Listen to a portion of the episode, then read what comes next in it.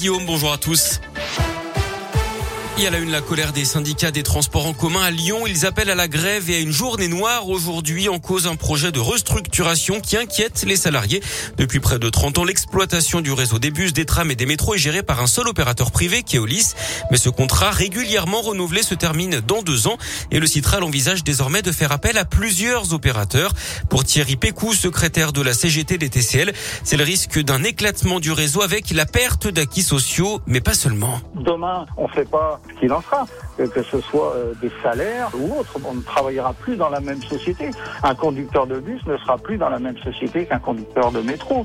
Il n'y aura plus euh, possibilité de passerelle. Ça va être très compliqué. Il y a tout le, le volet social qui va exploser. Les usagers euh, ne vont peut-être plus s'y retrouver quand ils vont prendre le bus, le métro, le tramway ou autre.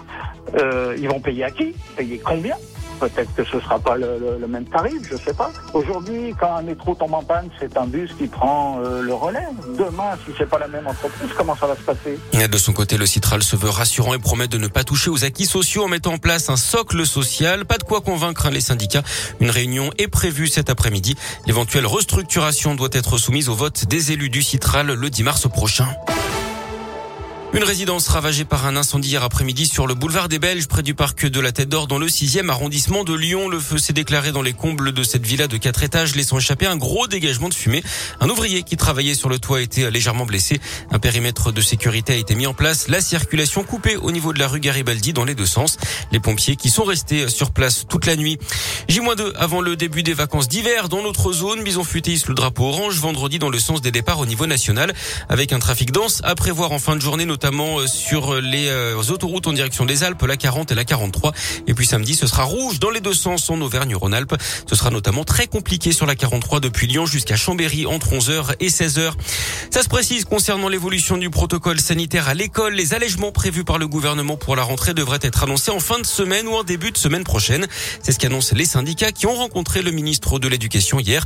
Ces changements pourraient intervenir soit au retour des vacances de chaque zone, soit en attendant le retour de la zone C le 7 mars. L'actu ce mercredi, c'est aussi cette audition très attendue au procès des attentats du 13 novembre 2015 à Paris. Salah Abdeslam doit s'expliquer aujourd'hui sur le fond du dossier, lui qui est resté quasiment muet pendant les cinq ans de l'enquête. Pour ce premier interrogatoire prévu sur deux jours, l'unique survivant des commandos terroristes qui avait fait 130 morts sera interrogé sur la période précédant les attentats. Sa mère, sa sœur et son ex-fiancé doivent également être entendus. En foot, Monaco s'est qualifié pour les demi-finales de la Coupe de France. Victoire 2-0 contre Amiens. Duel de petits poussés ce soir entre Bergerac et Versailles, deux clubs de national de l'équivalent de la quatrième division. On suivra également un derby du Sud entre Nice et Marseille.